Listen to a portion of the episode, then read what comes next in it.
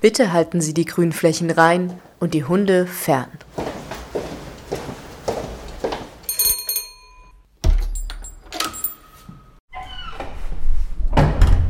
Der Podcast über Care im Gemeindebau.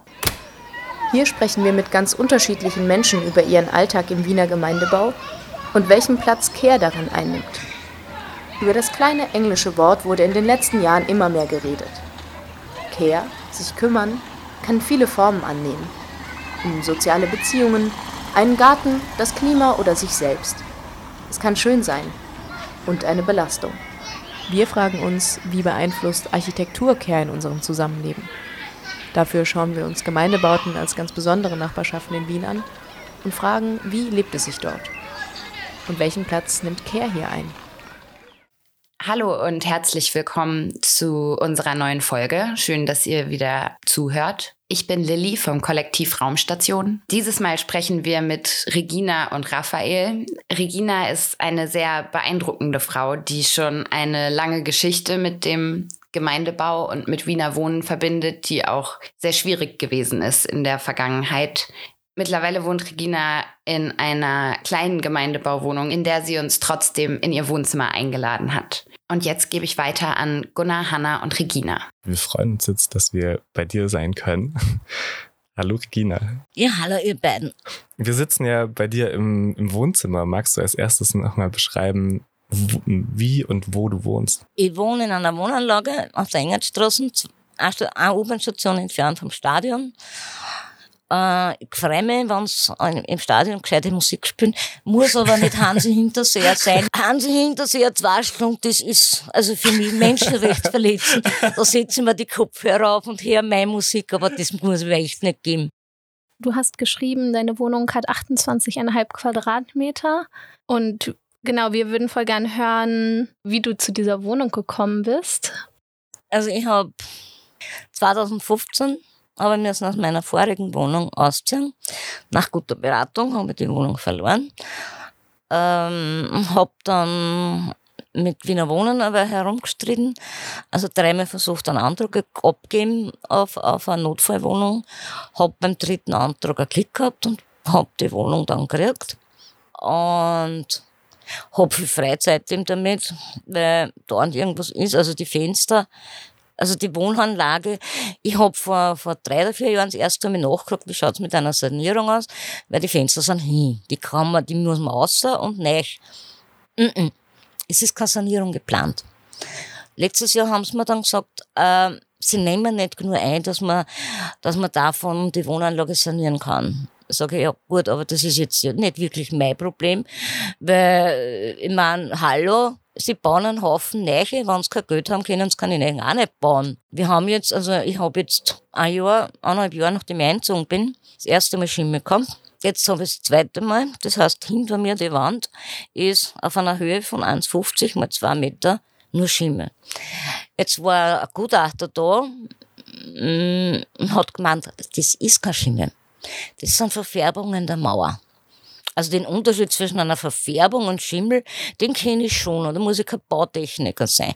Ja, sie müssen anders lüften. Sage ich, mhm. Ich meine, ich hat's da, aber äh, ich hab nichts davon, weil das ist so, wie es von der Heizung aufgeht, geht's vom Fenster aus und ich hab wieder, ich schlafe mit eins, zwei, drei Decken. Mein komisches Thermometer von der Stadt Wien sagt, ich hab 24 Grad.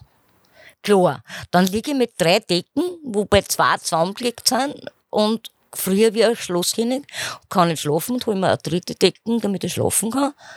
Da kann ich gleich auf der Straße schlafen. Gut, ich bin vom Regen geschützt, das ist schon einmal eine Verbesserung.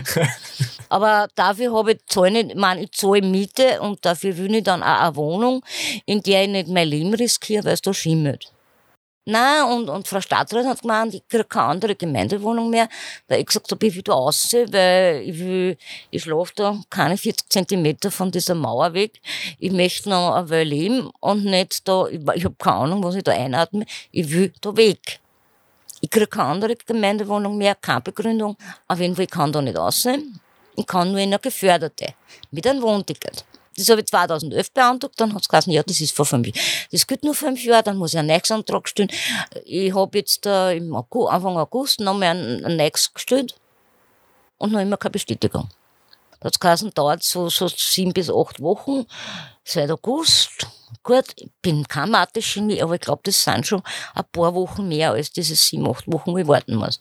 Die kommen alle mit Einzelschicksal. Natürlich sind wir alle selber schuld, weil wir Einzelschicksale sind. Ich habe mir dann einmal schlau gemacht und habe festgestellt, ich bin kein Einzelschicksal.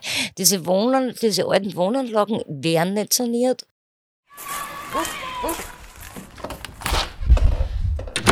Von wegen Care, äh, um, um wen kümmerst du dich denn?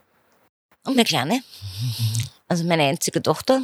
Und äh, ja, die ist letztes Jahr in ihre eigene Wohnung gezogen, hat selbe Problem wie ich. Auch die ganze Wohnzimmer waren Schimmel.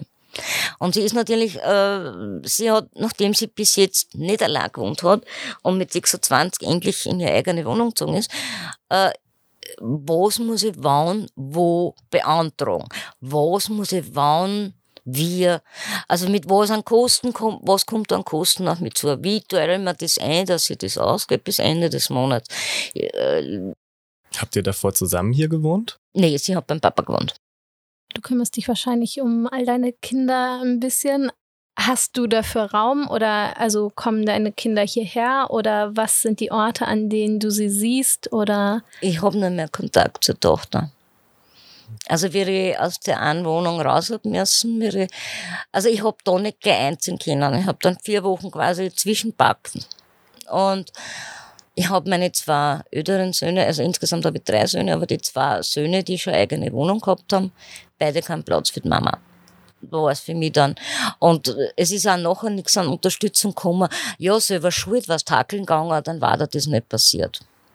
Das ist passiert, weil ich meinen Freund, also ich habe eine Beziehung gehabt, sieben Jahre lang, der hat Krebs gehabt und ist an Krebs nach einem Jahr gestorben. Und ich habe mich in der Zeit um ihn gekümmert und zu wenig um Überweisungen für, vom Konto auf einen Vermieter, Strom und diesen ganzen anderen Zeug. Und dann schlecht beraten worden, weil, ja, Wohnung war weg. Dann habe ich dreiviertel Jahr lang versucht am privaten Wohnungsmarkt, dann bei Wiener Wohnen. Also die Rückmeldungen von den Söhnen waren nicht sehr nett und darum mm, habe ich mir dann eine neue SIM-Karten geholt und alles, was an Kontakten da war, vor, also bevor ich die, der Stress angefangen habe, war weg. Die haben dann auf alle, auf alle, äh, keine Zeit äh, und ich, hab, ich bin krank und ich bin, da hat die hundert besten Ausreden dann gegeben.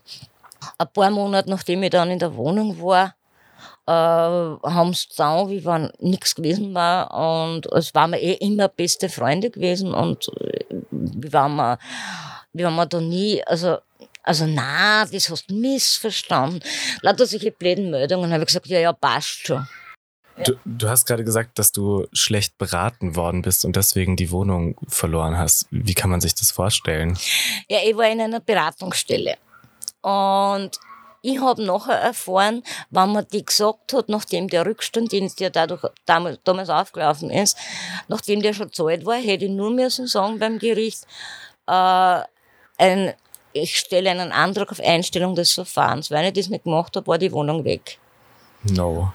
Und die hat mir das nicht gesagt und das, wie ich es dann gewusst habe, da war die Wohnung schon weg. Aber das ist ja verrückt. Ja?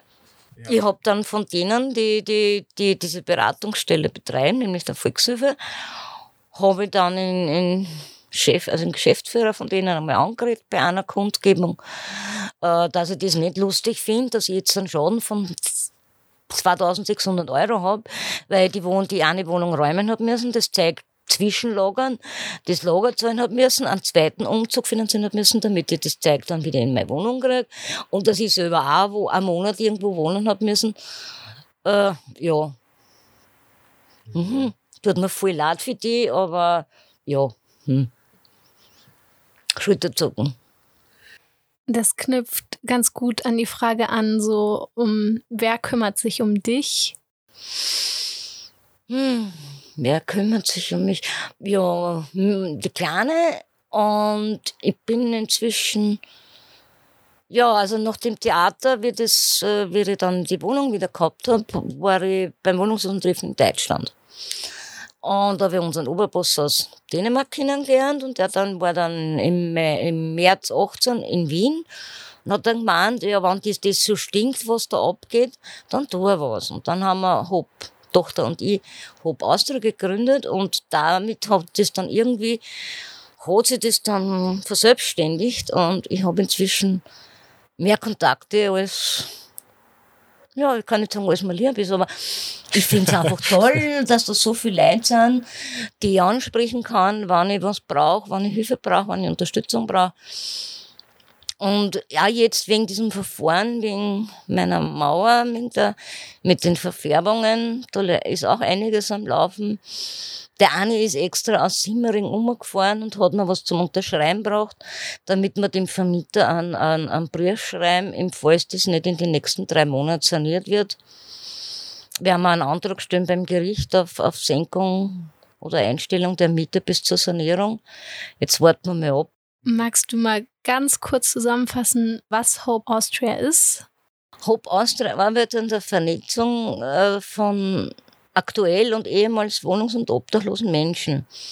Weil es uns einfach total stinkt, erstens einmal, dass man mit, dass man nicht mit, sondern über die Menschen spricht, dass die Menschen das Recht haben, für sich selbst zu entscheiden, dass ganz viel aber sie einfach nicht trauen, zu artikulieren, was sie gern hätten. Also wie ich bei dieser P7 war, wie der dort gemeint hat, wie der mit mir reden kann, weil er weiß, ich kann mich nicht wehren. Also da geht mir das Gimpfte auf. Was ist P7? P7 sind, ist eine, eine Einrichtung der Caritas und die entscheiden, ob du in einer, äh, in einer Einrichtung aufgenommen wirst oder nicht. Also Tageseinrichtung, Langzeiteinrichtung. Und wenn der kann so ein, bei uns sagt man so schön, einen Wisch gibt, dann hast du keine Chance. Da fallen alle durch. Da wird nämlich geprüft, ob du anspruchsberechtigt bist. Das heißt, ob du Anspruch auf Leistungen der Sozialhilfe oder der vom Arbeitslosen, äh, Arbeitsamt hast, hast du das nicht und da genügt, wenn du aus einem anderen Bundesland bist, hast du keinen Anspruch und kriegst keinen Platz. Es gibt aber noch immer österreichische Bundesländer, wo es gar keine Einrichtungen gibt und die schenken denen dann ein, ein Ticket nach Wien und sie sitzen dann in Wien und können nicht zurück, weil sie das Geld für das Ticket nicht haben. Aber da kriegen sie keinen Platz in einer Einrichtung, weil sie sind ja nicht anspruchsberechtigt. Was, was genau macht Hope Austria? Ja, wir machen auf das Problem einfach aufmerksam. Wir haben jetzt äh, Videos gemacht zum Thema wohnungslose Frauen, äh, weil äh, das Problem ist halt bei Frauen, dass sie sich verstecken. Und da man nicht weiß, wie viel sich jetzt wirklich verstecken, weiß man nicht, wie groß das Problem ist. Und offiziell gibt es deswegen auch so wenig Einrichtungen für Frauen. Äh, wir haben auch darüber, in den Videos wird auch zum Beispiel gesagt, dass es in den Einrichtungen der Wohnungslosenhilfe immer wieder Übergriffe von Männern gibt und dass die Frauen gehen müssen, wenn sie es melden. Was ich total arg finde und ich denke, äh, ich gehe nicht zu diesen ganzen Demos oder wo immer, weil mir das so, so Spaß macht, sondern weil ich einen Mordswut habe. Weil ich denke, man kann äh, ich habe auch mit der, von, mit der Rosa Loger über, von, von den Frauenhäusern geredet, weil ich gesagt wir reden immer nur von Frauen, die in den eigenen Wohnungen äh, Gewalterfahrungen sammeln. Aber was ist mit denen, die in den Einrichtungen sind? In Pflegeeinrichtungen, in, Wohnung, in Einrichtungen der Wohnungslosenhilfe. Da redet aber keiner drüber. Warum nicht? Sind die Frauen nicht mehr wert? Oder, oder gleich viel zumindest, dass man, dass, dass Frauen, die, die Übergriffe anzeigen, die, die Vergewaltigungen Beschäftigungen anzeigen wollen, das ist nur eine Obdachlose, da tun wir uns die Hocken nicht an. Doch, doch, doch, wenn der das mir sagt, hat er einen Brachholder. Dass da noch immer nicht drüber geredet wird, das muss man bei den Demos dann machen oder bei mhm. den Kundgebungen. Ganz kurze Zwischenfrage mit versteckt. Sagst du quasi obdachlos oder wohnungslos, aber nicht in der Statistik oder nicht in den Einrichtungen, sondern. Die sind bei Freunden, Bekannten, Verwandten irgendwo. Und es gibt einfach wesentlich weniger. Also Wohnungslosenhilfe wird immer noch gern gesehen als Problem der Männer. Wir haben aber in den letzten Jahren festgestellt, es gibt zum Beispiel nicht nur Einrichtungen, viel zu, we viel zu wenig Einrichtungen für Frauen. Es gibt auch kaum Einrichtungen. Es gibt eine Einrichtung für ganz wenig, für queere Menschen. Das ist eine Einrichtung mit, mit weiß nicht, ich glaube, 20 Leuten.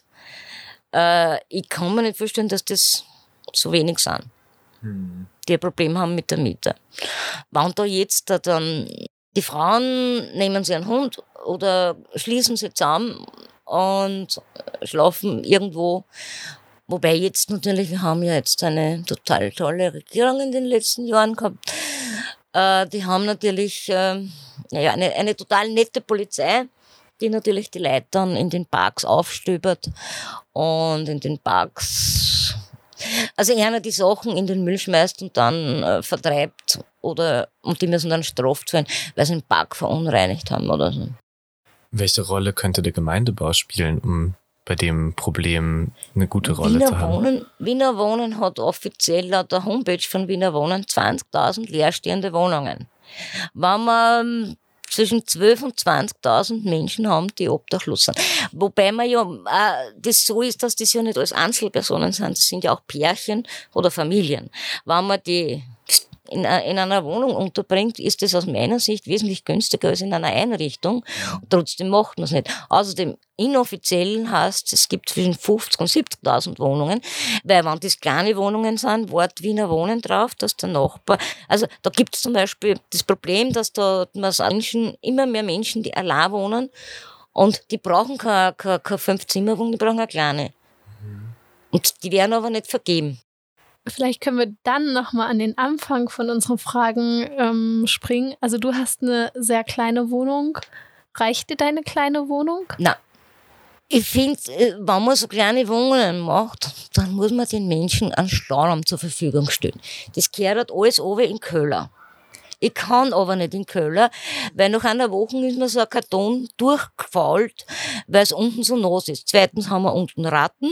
Also wenn ich da mal Wolle runtergebe, die ist hin. Ich kann kein Werkzeug runter, weil die Keller immer wieder aufgebrochen werden, weil die Haustür, also die Eingangstür immer wieder offen ist. Die Leute gehen in Keller, lassen die Türen offen.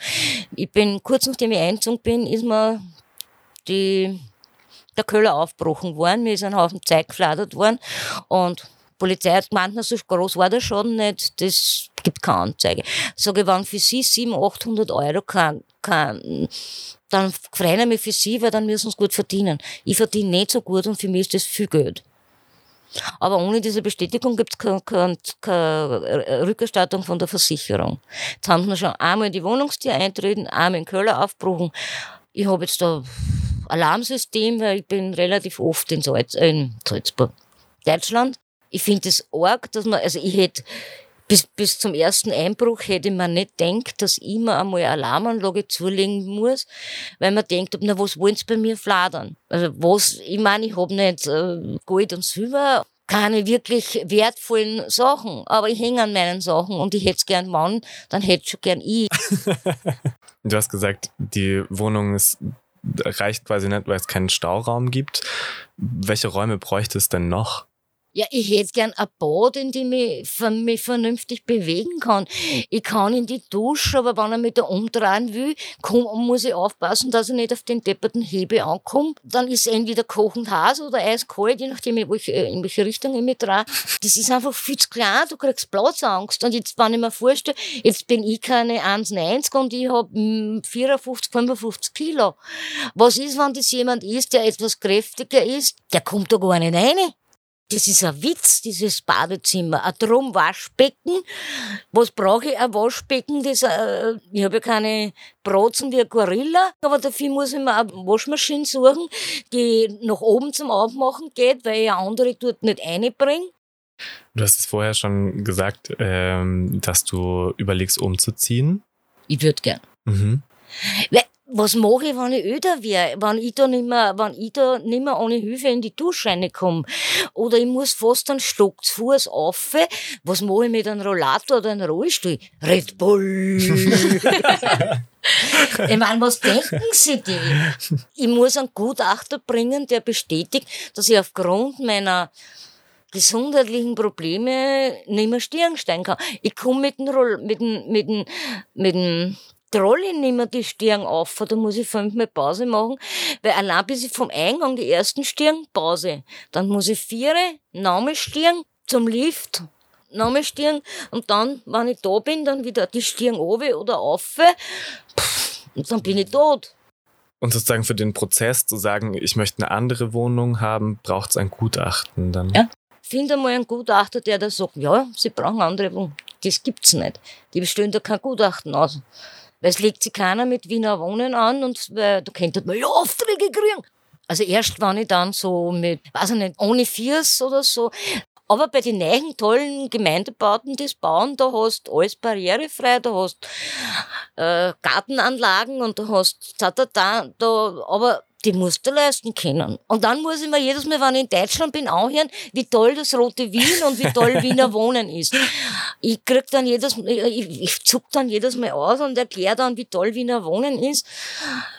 Naja, da haben Sie vielleicht Pech gehabt mit Ihrer Wohnung. Sag ich, wohne jetzt in der vierten Gemeindewohnung und ich hab mit alle vier anscheinend ein Pech gehabt, weil die erste, da war ein Warmwasseranschluss, da war ein 5-Liter-Boiler drin also bei der Ohrwasch und beim Waschbecken. Und sonst nichts. Keine Heizung, kein Dusch, kein Pft. In der anderen Wohnung bin ich eingezogen von fünf Zimmern, zwei Zimmer komplett Schimmel. Das Badezimmer komplett Schimmel, weil im Winter Holzfenster. Das Wasser rinnt oben. Das waren zwei Flügel, die mit so einem Hagel zum Trennen waren. Wenn es gefroren hat, sind die Fenster zugefahren, dann kannst du nicht lüften ist so, so, so ein Gutachter gekommen, hat gemeint, ja, sie müssen die Fenster aufmachen. Sag ich, wenn das Wasser runterrinnt und draußen hat's Minus, gefriert. Das rinnt runter, gefriert das Holz zusammen und ich kann nicht aufmachen wochenlang. Also solange es gefriert ist, zu. Also mein Schuld. Ich hab nicht gelüftet. Klar. Okay, das war Wohnung 2, Wohnung 3. Da bin ich dann ausgezogen, weil mein Ältester ist zweimal aus der mütterlichen Wohnung ausgezogen mit einer Freundin. Also das erste Mal noch ohne Freundin, dann ist er zurückgekommen. Dann in die eigene Wohnung gezogen mit der Freundin und dem ersten Sohn. Dann sind sie zurückgekommen, haben den zweiten Sohn gekriegt und ich habe gesagt, nein, danke. Äh, ich bin dann zu meinem Freund gezogen, weil ich gesagt habe, äh, irgendwann hätte ich schon gern mein eigenes Reich voll cool, was du uns für Einblicke gegeben hast. Ich fand es sehr spannend und auch gerade jetzt auch nochmal diese, dass du gesagt hast, so dieses selber Schuld sein an den Sachen und für was man alles beweisen muss, dass man was braucht, dass man ein Problem hat und so weiter. Das war mir, glaube ich, in, in, in dem Ausmaß noch nicht so bewusst. Ich fand es sehr spannend. Danke. Aber gerne da. Ja, voll, danke. Ich meine, die Frage ist natürlich immer, Regina, willst du noch irgendwas sagen? Ist dir noch was wichtig? Ja, ich finde, also mein Traum wäre, dass die Leute, alle, die prekär wohnen, die Wohnung suchen, die um, um Schwierigkeiten haben, dass die, die aktuell oder ehemals wohnungs- oder obdachlos waren, dass wir uns alle einmal am, am, am Rathausplatz treffen, um zu zeigen, wie viele Menschen das wirklich betrifft. Weil das sind nicht immer diese Einzelschicksale. Das sind ganz viele mhm. Leute. Und ich habe gestern gelesen, 87 Prozent der Neuvermietungen sind befristet. 15 Prozent der Neuvermietungen sind unter drei Jahre befristet und die sind, das ist gar nicht legal und die Leute mhm. wissen es nicht. Also der, der, der Wohnungsmarkt ist ein ganz heißes, heißes Feld, wo ganz viel zu machen ist. Es ist so wie, wie wer Arbeit finden will, der findet eine Arbeit und wer eine Wohnung finden will, findet eine Wohnung. Klar, wenn ich 3000 Euro Einkommen habe, habe ich auch kein Problem. Aber wir haben leider Gottes mehr Leute, die weit drunter wohnen, weil die meisten Leute arbeiten prekär oder geringfügig oder gar nicht aus gesundheitlichen Gründen oder aus welchen Gründen, oder weil sie Kehrpflichten haben. Äh, weil wenn ich meine kranke Mutter, Onkel oder, der, oder Oma betreuen muss, dann kann ich auch nicht Vollzeit wackeln. Mhm. Dann kann ich aber auch nicht so viel verdienen, dass ich mir eine Wohnung leisten kann, die vernünftig und gesund ist. Okay, dann frage ich doch noch eine Frage. Also habe ich das richtig verstanden, dass du auch sagst, okay, als du obdachlos geworden bist, das hatte auch ganz viel damit zu tun, dass du eben dich ganz viel gekümmert hast und dich eben nicht mehr darum kümmern konntest, dass deine Wohnsituation stabil ist und dann damit konfrontiert warst, dass dir auch ganz wenig geholfen wurde oder dass es für dich ganz wenig Anlaufstellen gab nachdem der gestorben ist, ist mir sowieso überhaupt nicht gut gegangen. Und dann online. Da muss ich aber wissen, wo muss ich schauen. Wenn ich jedes Mal nur her, ich bin nicht zuständig, wer ist zuständig, weiß ich nicht. Das hilft nicht. Und wenn du dann in eine Beratungsstelle gehst und die sagen, da, wenn sie ihnen nicht auskennen, brauchen sie einen Sachwalter, das hilft mir noch weniger. Und das ist mir nicht einmal passiert, das ist mir ein paar Mal passiert, dass sie gemeint haben, ich brauche einen Sachwalter, weil ich nicht weiß, wer zuständig ist. Und das macht Wut. Mhm. Aber deine Wut ist auf jeden Fall auch ganz gut transformiert in das Tun, Action. oder? Und in, das in, in ganz viele Sachen. Mhm. Dann nochmal. Hoffentlich geht's weiter und ähm, Natürlich. Aufgeben tue ich nicht einmal einen Brief, ich schicke ja Mails. Ich werde sicher nicht aufgeben. Top, das ist mein Schlusswort. Ja, es freut mich zu hören. ja, na, den Spaß kann ich mir. Oh, oh. Jetzt springen wir zu unserem Gespräch mit Raphael. Raphael verbindet auch schon eine lange Geschichte mit dem Gemeindebau, aber sehr anders als bei Regina. Raphael arbeitet nämlich jetzt schon seit vielen Jahren in den Wiener Gemeindebauten und mit ihm wollen Hanna und ich jetzt über seine Erfahrungen aus den letzten Jahren Gemeindebau sprechen. Hallo Raphael, wir haben gerade ja zusammen das Interview mit Regina angehört. Bevor wir da einsteigen, magst du dich vielleicht einmal kurz vorstellen? Hm, ja, kann ich gerne tun. Hallo erstmal. Ähm, Raphael Kitzka. Ja, wie stellt man sich immer vor? So eine delikate Geschichte. Also ich beschäftige mich schon seit sehr vielen Jahren mit Stadt, sowohl in der Lehre als auch aktivistisch im Recht auf Stadtnetzwerk, arbeite seit fünf Jahren im Gemeindebau und genau, und freue mich jetzt hier zu sein, mit euch das zu besprechen. Und das Interview mit der Regina war super spannend und wichtig, glaube ich. Und ich bin jetzt gespannt, was wir weiter diskutieren werden. Ich würde fragen, wie du beschreiben würdest, welche Erfahrungen bringst du mit bei deiner Sicht auf den Gemeindebau als so ein kleiner Einstieg? Also das ist quasi natürliche Arbeitserfahrung aus der Sicht von einer Institution, muss man auch sagen. Es ganz viel teilen, ganz, ganz viele Gespräche mit Mieterinnen, im Prinzip über alles, viel über Konfliktsituationen mit Nachbarn natürlich, aber auch Probleme in allen Lebenslagen, was man sich so vorstellt. Also das Thema Wohnen ist halt einfach zentral und da findet halt Leben statt. Und wir versuchen natürlich da zu unterstützen, wo es möglich ist, in der Vermittlung an andere Institutionen, in der Konfliktregelung, in dem guten Auskommen von Nachbarinnen und Nachbarn untereinander. Weil das ist ja auch ganz wichtig. Wenn man jetzt sozusagen denkt, man hat den größten Feind neben sich wohnen, wird das Leben auch sehr, sehr anstrengend. Und es ist gar nicht so leicht, quasi gut zu wohnen. Hat man ja auch bei dem Interview mit Regina gemerkt, dass es alles passt und dass die Beziehung auch mit den Nachbarinnen und Nachbarn passt. Und das macht auch viel von Lebensqualität aus, wenn man weiß, da wohnt wer, den kann ich kurz fragen, da passt wer auf. Kann natürlich auch andersrum sein, da passt wer zu gut auf, der kontrolliert mich. Da muss man einen guten Weg zusammenfinden und das braucht manchmal einiges auch in Arbeit, die alle da reinstecken müssen. Hast du denn das Gefühl, es gibt in den Gemeindebauten heutzutage noch diese Netzwerke, dass sich die NachbarInnen wirklich kümmern umeinander. Ich hatte bei Regina das Gefühl, dass sie eigentlich eher vielleicht auch ein bisschen enttäuscht war davon, dass sich nicht so viel gekümmert wurde um sie. Ich glaube, es ist ganz schwer allgemein zu sagen, das war früher so, das ist jetzt so. Wenn man mit vielen älteren Bewohnerinnen spricht, sagen die ganz häufig, ja, früher gab es diese Gemeinschaft.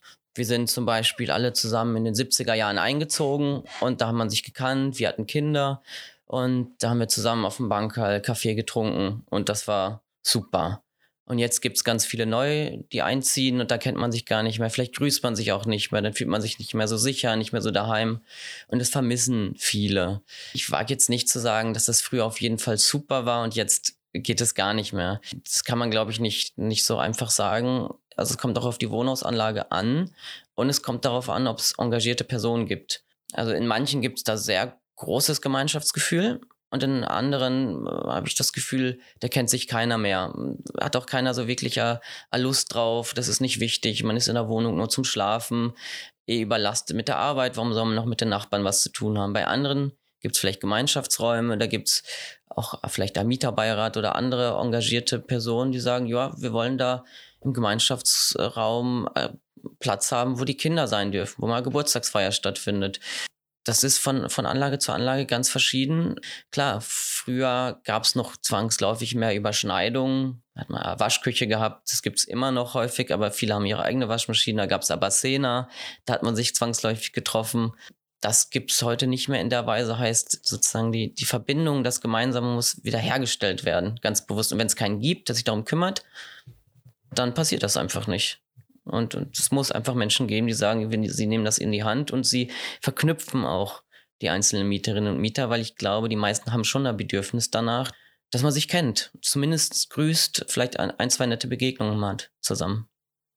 Ich überlege gerade, wir sind ja jetzt so voll bei deiner Arbeit, ob wir da weitermachen, weil das ist ja irgendwie voll spannend oder ob wir auch nochmal den Bogen spannen zu Regina, die ja vor allen Dingen angesprochen hat, die baulichen Probleme wie Schimmel, da einfach nochmal so ob du über prekäres Wohnen im Gemeindebau was sagen kannst. Ja, also ich glaube, der Gemeindebau ist natürlich sozialer Wohnbau und ich mein Gefühl ist, dass da auch ganz viel mit vielen Erwartungen vollgefrachtet wird, dass er quasi alles abfangen, abfangen muss und soll und natürlich auch top ausgestattet sein soll. Das ist der Wunsch, würde ich mir auch wünschen. Aber ich glaube, auch der private Wohnbau ist da genauso gefragt. Und das Problem ist ja einfach, dass sich die meisten privaten Wohnbau auch gar nicht mehr leisten können, weshalb sozusagen der Druck auf den Gemeindebau auch nochmal mehr steigt. Und ich glaube, man kann jetzt nicht alles davon erwarten. Aber das Thema Schimmel zum Beispiel ist ein Thema, was, was immer wieder vorkommt natürlich. Ich glaube,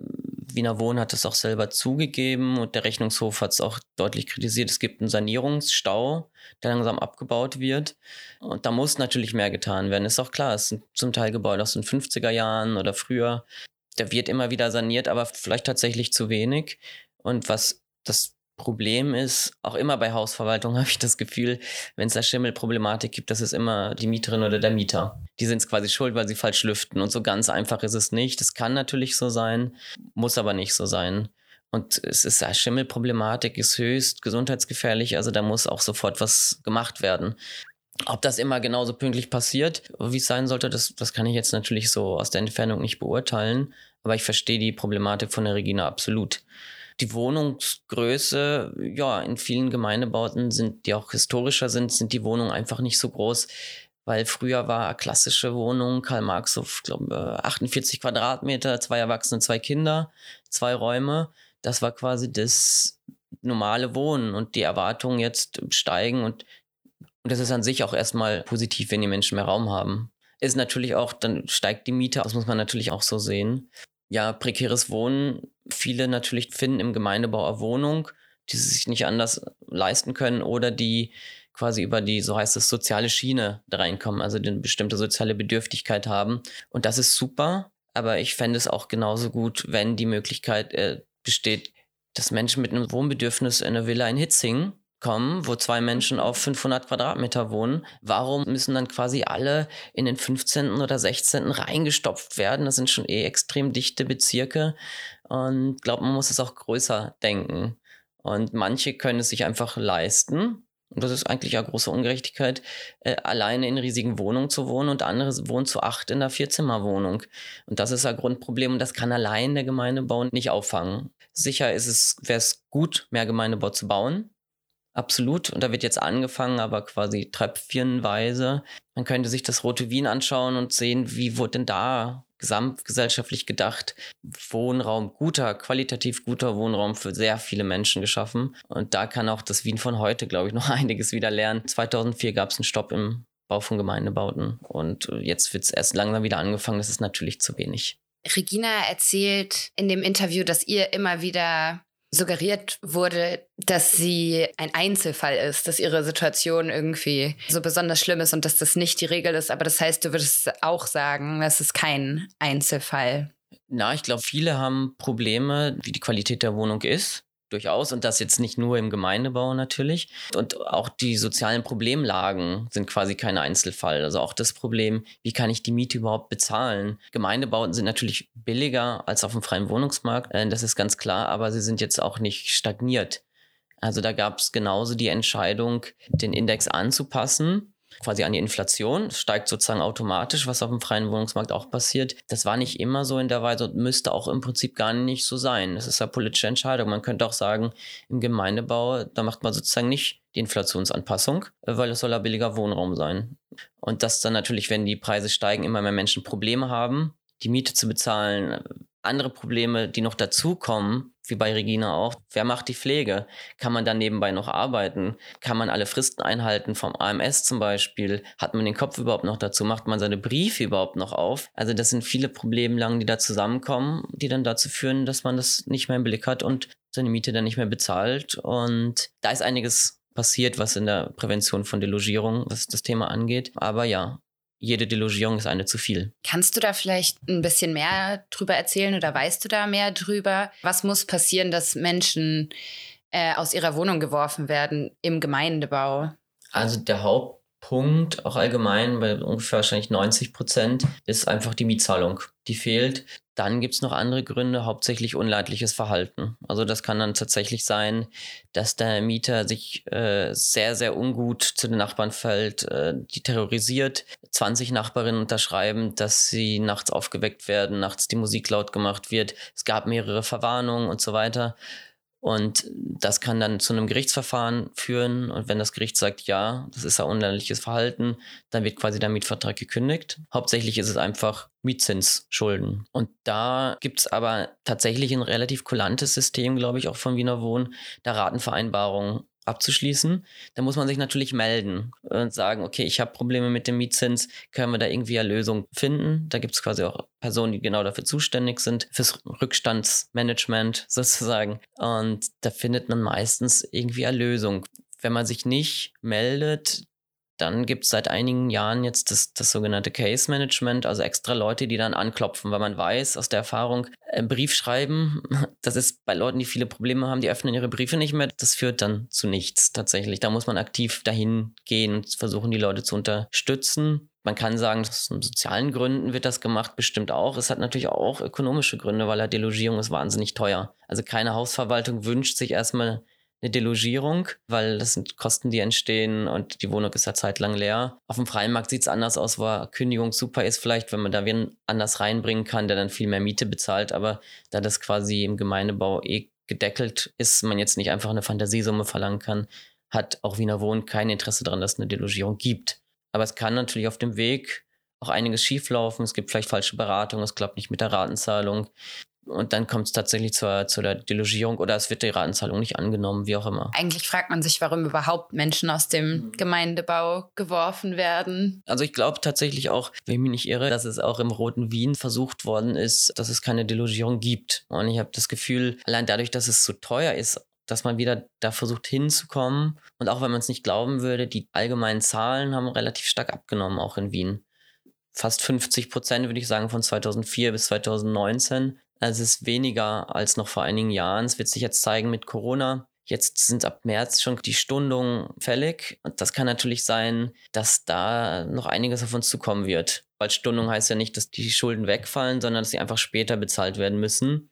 Das wäre erstmal gut und wichtig aber an sich fraglich, weil warum sollen jetzt die Mieter immer brav ihre Miete weiter bezahlen und die Eigentümer gehen jetzt ohne Schaden durch die Corona-Krise und kriegen noch dazu 4% Verzugszinsen, also so kriegen einen guten Kredit von den Mieterinnen. Das ist ja ganz ungleiche, äh, ungerechte Aufteilung der Krisenlasten. Aber klassisch ist jetzt nicht neu durch Corona. Davor war es bei der Finanzkrise genauso, dass im Endeffekt die Mieter draufzahlen müssen und die Eigentümer freuen sich, weil auch noch der Wert ihrer Immobilie wächst. Wir können eine Frage anschließen, nochmal auf den Gender-Aspekt zu gehen, weil Regina hat es ja auch nochmal sehr direkt gesagt, dass es viel versteckte Wohnungslosigkeit bei Frauen gibt und Frauen Natürlich auch, weil sie einfach armutsgefährdeter sind, oft äh, unter prekären Wohnverhältnissen leiden oder in prekären Wohnverhältnissen leben.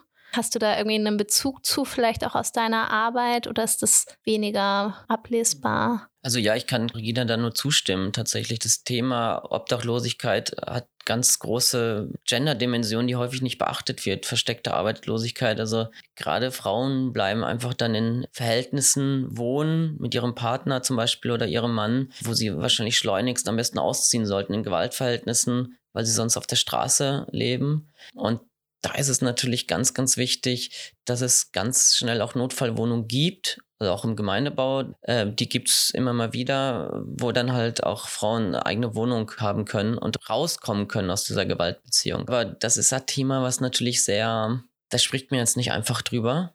Und, und das fällt möglicherweise auch vielen eben gar nicht auf. Also die Frage ist ja auch immer, wenn es eine Problemlage gibt, wer kümmert sich denn da wirklich darum? Da gibt es einmal die Institution, sicher, aber rufe ich da jetzt wirklich an? Wen rufe ich da an? Kenne ich da wen? Habe ich da überhaupt Vertrauen? Passt das? Es kann auch gar kein Vertrauen geben oder man weiß gar nicht, was ist die Telefonnummer, was gibt es eigentlich alles?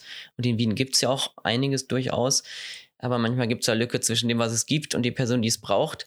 Wie findet die das Angebot? Und dann ist die andere Frage natürlich auch, gibt es da vielleicht Nachbarinnen, die das mitbekommen? Also gerade häusliche Gewalt, da sind eigentlich Nachbarinnen sehr stark gefragt und eine unglaubliche Ressource, weil vieles bekommt man dann doch mit. Da wird geklopft, da wird vielleicht mal geschrien.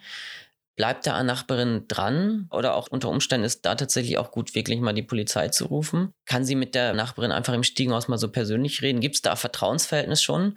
Weil natürlich sagt man nicht ja wildfremden Person, was da jetzt wirklich los ist. Noch dazu ist es mit sehr viel Scham wahrscheinlich besetzt. Aber wenn man sich sehr gut kennt und der Nachbarin ist da und man vertraut, der kann die ja wahnsinnige Unterstützung sein. Das könnte Gemeindebau natürlich auch bieten, wenn man so ein Nachbarschaftsnetzwerk hätte. Wenn es das nicht gibt, dann bleibt die Person vielleicht auch damit alleine.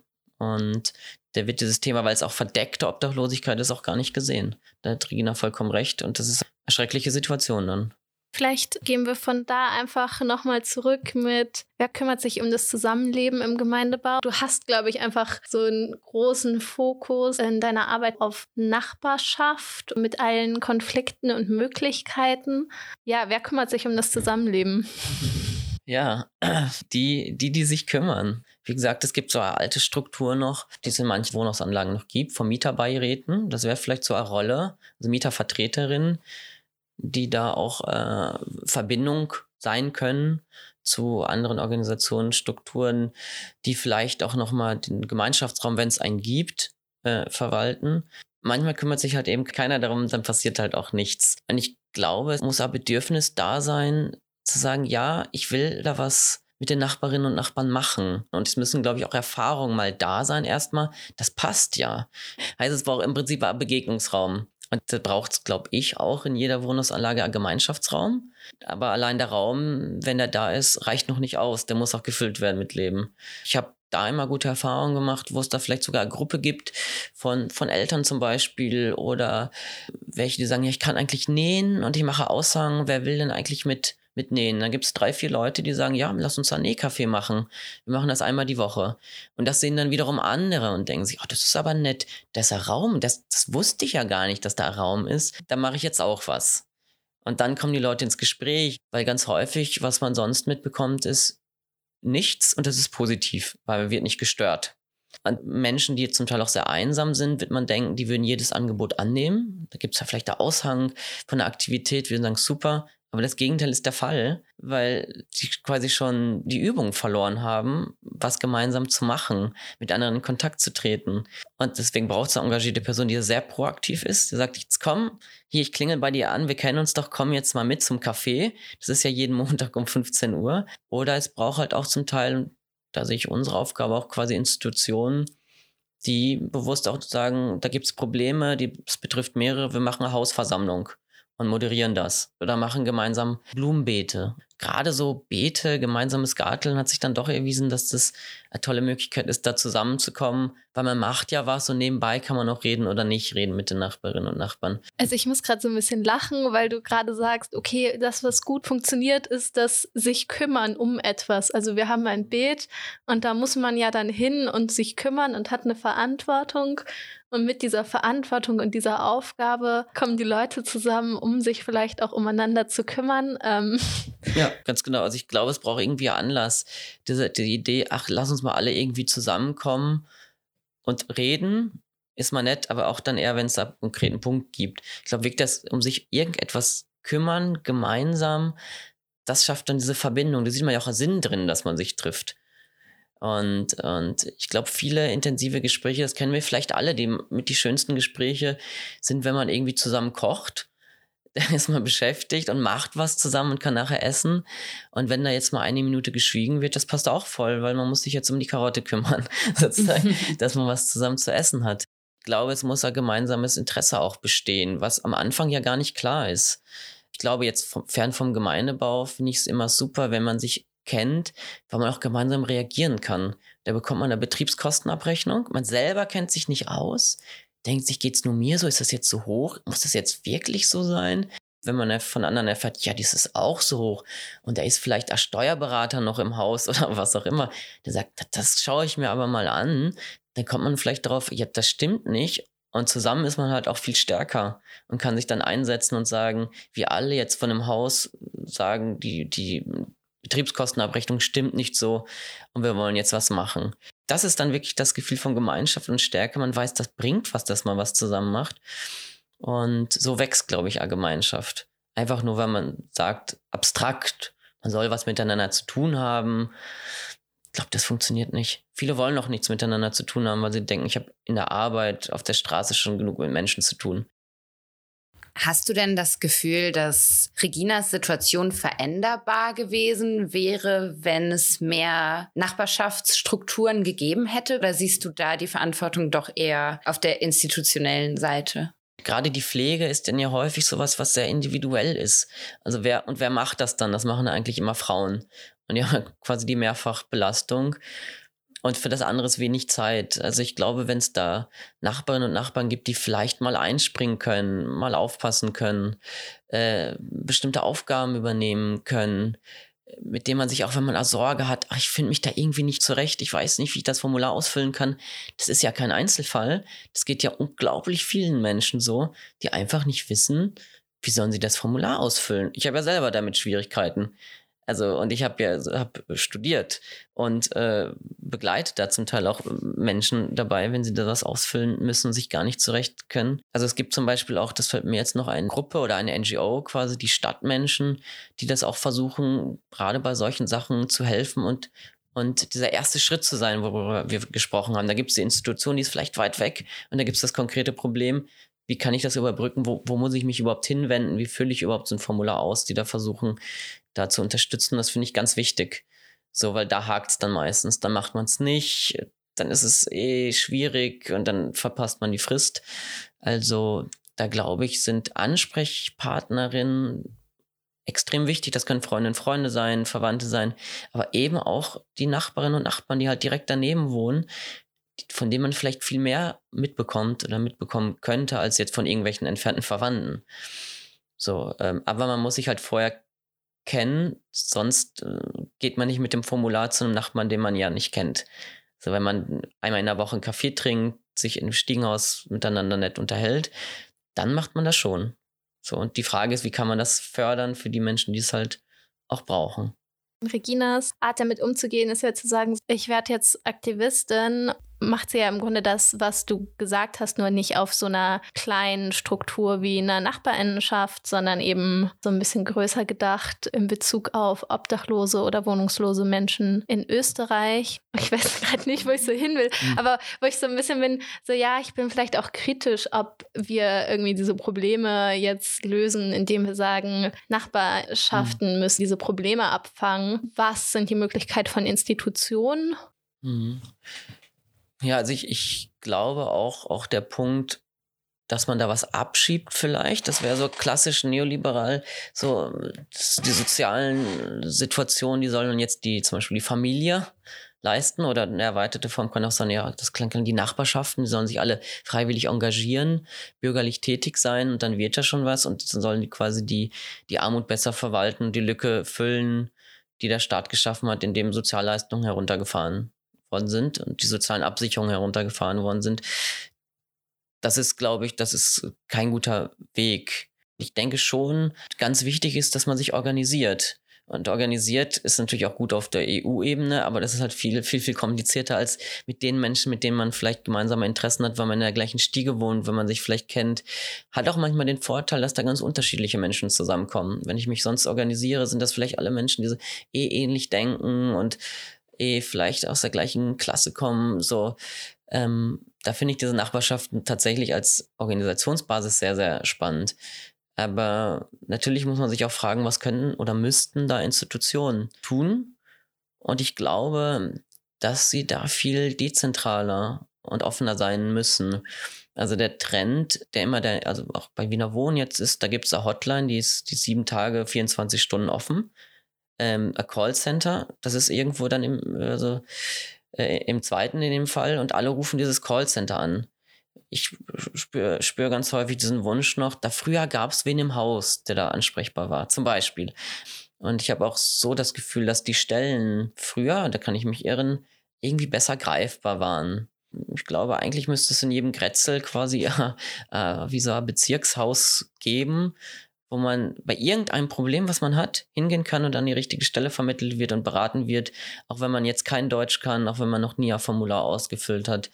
Mm, vielleicht ist es auch noch mal ganz kurz ganz spannend zu wissen, was es überhaupt so gibt in Wien. An was für Stellen kann man sich wenden und welche unterschiedlichen Ebenen gibt es da? Also es ist tatsächlich, gibt es da recht komplexe soziale Landschaft, wo ich jetzt sicherlich auch nicht der Experte bin, sondern das quasi nur aus meiner Praxis her kenne. Sagen wir mal vielleicht am konkreten Fall, wo man das sieht, was da für Institutionen beschäftigt sind. Person bekommt da eine Wohnung oder tritt in den alten Mietvertrag ein, der Mutter, die gestorben ist. Und dann bei der Wohnungsübergabe, der Schlüsselübergabe merkt Wiener Wohnen, das ist, die Wohnung sieht irgendwie nicht ganz gut aus. Und die Person ist, da ist auch irgendwas. Und dann leiten die das quasi weiter und dann kommen verschiedene Institutionen. Da gibt es zum Beispiel dann Wohnpartner, die schauen, aha, klopfen Sie da mal an, schreiben Sie einen Brief, schauen Sie vorbei. Passt da eh alles oder passt da nichts? Dann kann es unter Umständen so sein, dass dann klar ist, da gibt es ganz großen Bedarf, weil die Rechnungen sind schon lange nicht mehr bezahlt. Da bräuchte es vielleicht den äh, FSW, Fonds Soziales Wien, die dann sozialarbeiterisch tätig werden und helfen, quasi das, das Budget wieder irgendwie aufzustellen, die vielleicht auch sogar dann helfen, wenn jetzt die Mutter gestorben ist, die ganzen Sachen abzuwickeln, was nicht passiert ist. Das ist ja auch nicht unwichtig. Dann kann es sein, dass man merkt, die Person hat wirklich ganz große Schwierigkeiten, das mit dem Finanziellen zu regeln. Und gibt es zum Beispiel das Vertretungsnetz, wo man sagt, da gibt es vielleicht eine Erwachsenenvertretung, wenn das die Person auch wünscht. Das ist ja immer eine heikle Geschichte da wurde auch nochmal viel reformiert in diesem Punkt, Gott sei Dank. Quasi, dass es da noch, gibt nochmal mehr Rechte für die Person, die dann da vertreten wird. Oder dann zum Beispiel vielleicht noch, noch, noch weiter vermitteln. Da gibt es von Caritas über die Volkshilfe Unterstützungsangebote von Beratung. Aber das kann natürlich auch sein, dass die Person zum Beispiel Möbel braucht. Wo bekommt man billig Möbel her? Und da ist zum Beispiel Caritas oder Volkshilfe eine gute Adresse da zu vermitteln. Es gibt auch zum Teil finanzielle Unterstützungsmöglichkeiten nochmal durch die MA40. Da muss man Formulare ausfüllen oder hat möglicherweise Anspruch auf Gelder, von denen man aber natürlich nichts weiß. so, äh, und das ist vielleicht ein bisschen komplizierter. Und da sind dann die Institutionen nochmal gut, dass sie da unterstützen, dass man den, den, den Antrag dann auch fristgerecht einreicht und richtig einreicht, äh, damit man dann Unterstützung bekommt. Mm. Wenn ich jetzt an Reginas Geschichte denke, die ja viel auch einfach Konflikte mit der Verwaltung hatte, da gibt es nicht so viele Verbindungen. Also mit der Hausverwaltung, die mhm. Konflikte. Ähm, naja, wenn sie quasi Probleme mit der Hausverwaltung hat, dann muss sie sich quasi dann wen suchen, um sich da unterstützen zu lassen. Das kann jetzt sein, zum Beispiel, es gibt auch gratis Beratungsangebot von der Mieterhilfe, das ist von der Stadt Wien kann man natürlich sagen, ich glaube jetzt nicht, dass das der Fall ist, äh, habe ich jetzt nicht so kennengelernt, aber viele denken sich vielleicht, das ist von der Stadt Wien, Wiener Wohnen, irgendwie auch Stadt Wien, die können mich da nicht unterstützen. Also da ist dann vielleicht eher eine Mietervereinigung ratsam, die dann ähm, auch anwandlich unterstützen kann. Und da gibt es auch Gratis-Angebote äh, zum Beispiel oder gegen freie Spende von der Mieterinneninitiative, die in Kaisermühlen sind. Oder andere, die halt einfach einen Jahresbeitrag verlangen wie zum Beispiel die Mietervereinigung, wo man sich dann entscheiden muss, ob das, ob es das wert ist. Ja, es, es kann sein, dass es auch länger dauert, natürlich dann, ne? Bis man da, Wiener Wohnen ist groß, eine große Hausverwaltung. Da kommt man vielleicht auch ein, zwei Mal an Leute, die dann nicht so engagiert sind. Andere sind wieder engagiert. Man, das ist wie in jeder Institution. Das ist eigentlich fast ein schönes Schlusswort. ähm, wir haben jetzt so 44, 45 Minuten. Ich überlege gerade, was war das letzte, was Regina gesagt hat? Ah, das war diese, ähm, da ging es die Widerständigkeit, ne? Ja, und um die Wut. Mhm. Mhm. Genau, und sie hat sich ja gewünscht, dass alle Menschen, die mal von prekären Wohnungssituationen betroffen waren, sich vom Rathaus treffen und sichtbar werden. Mhm. ja, ich glaube, so worum es ihr auch ging, ist zu zeigen, Armut ist was, was uns auch alle treffen mhm. kann. So die Frage, wie gehen wir damit gesellschaftlich um? Ja, aber es, es stimmt schon vollkommen, was Regina sagt. Es geht auch um die Sichtbarkeit, weil eine Wohnung äh, hat, das ist das Tolle, es hat ein Dach quasi und vier Wände. Aber was da drin passiert, ist quasi nicht wirklich ersichtlich. Das ist das Thema versteckte Wohnungslosigkeit auch zum Teil. Ähm, Gewaltverhältnisse, aber eben auch Überbelag zum Teil ist nicht wirklich ersichtlich. Also ähm, viele werden ja auch verdrängt aus ihrer Wohngegend, können sich, haben ja befristeten Mietvertrag, können sich den neuen quasi nicht mehr leisten, äh, müssen aus ihrem Viertel heraus, wo sie sozial eingebunden sind. Das ist ganz, ganz tragisch. Also das ganze Thema Gentrifizierung. Aber es kann natürlich auch sein, dass sie weiter da wohnen bleiben, aber halt einfach noch zwei, drei Leute mehr dazuziehen. Und dann taucht es nirgendwo auf. sagen wir, ist doch alles super, es wohnen ja noch die gleichen Leute wie vor 20 Jahren da. Aber unter welchen Umständen ist eine andere Frage. Oder ob sie sich dann noch Lebensmittel gut leisten können. Oder wie es mit der Stromrechnung, mit, mit den Heizungskosten aussieht. Oder was sein kann, dass sie sagen, na, wir heizen halt einfach nicht mehr. Wir können es uns nicht leisten. Und dann hat man natürlich sofort ein paar Monate später das Schimmelproblem. Und dann sagt die Hausverwaltung, naja, sie heizen ja nicht und lüften schlecht. Es ist nicht unsere Schuld. Und dann ist das Problem da. Also da glaube ich, muss man viel mehr auch bei dem Thema Wohnen sozusagen an die Öffentlichkeit zerren und aus diesem Abstrakten heraus. Alle wissen, dass die Mieten steigen. Eh klar. Und das scheint aber wie ein Naturgesetz zu sein. Es ist aber natürlich überhaupt kein Naturgesetz. Das ist so, wie unsere Marktwirtschaft funktioniert und wie die politischen Rahmenbedingungen gestellt worden sind. Und die haben sich auch verändert, haben sich auch in Wien verändert durch schrittweise Liberalisierung. Und das ist jetzt die Folge, die wir da haben. Das ist quasi menschengemacht und nicht vom Himmel gefallen. Also können es auch nur Menschen wieder verändern. Und wir können es aber auch nicht alleine machen, sondern wir können es nur zusammen machen. So, aber dass die Mieten äh, durch die Decke gehen, das ist einfach für ganz, ganz viele Menschen existenziell ein riesiges Problem. Und ich habe das Gefühl, so ganz angekommen ist es noch immer nicht. Besonders weil da der Mythos vom sozialen Wien einfach noch in dem Sinne negativ wirkt, weil man immer sagt, ja, ja, London, Paris, eh klar, aber in Wien ist es ja nochmal alles anders. Und natürlich gibt's relativ viel Bestand an sozialen Wohnbau, über 40 Prozent, mit geförderten fast 60 Prozent, aber die Mieten steigen da auch. Äh, ist jetzt auch, auch, es haben auch nicht alle insgesamt mit Betriebskosten 9 Euro oder sogar 10 Euro pro Quadratmeter also so viel Geld für ihre Miete übrig. Die Löhne steigen natürlich nicht in dem gleichen Maße, das ist eh klar. Und da gibt es einfach ein Leistbarkeitsproblem. Und wenn man jetzt auf dem, auf dem privaten Wohnungsmarkt Neuvermietung 14, 15 Euro pro Quadratmeter äh, bezahlen muss, wie kann sich das denn eine vierköpfige, fünfköpfige Familie leisten? Ja. Ich würde sagen, Dankeschön. Bitte gerne. Ja, vielen Dank. Ich traue mich nicht, den Ausknopf zu drücken. Traust du dich, den Ausknopf zu drücken? Ja, ich traue mich. Ja, Lilly, willst du noch mal ganz kurz sagen, was hängen geblieben ist bei dir aus dem Gespräch von Regina, aber jetzt auch noch konkreter aus dem Gespräch von Raphael? Ich fand spannend, dass in beiden Gesprächen es eigentlich darauf hinausgelaufen ist, dass es Widerstand braucht und Sichtbarkeit. Und ich würde sagen, Macht's gut. Bis in zwei Wochen. Bitte halten Sie die Grünflächen rein und die Hunde fern.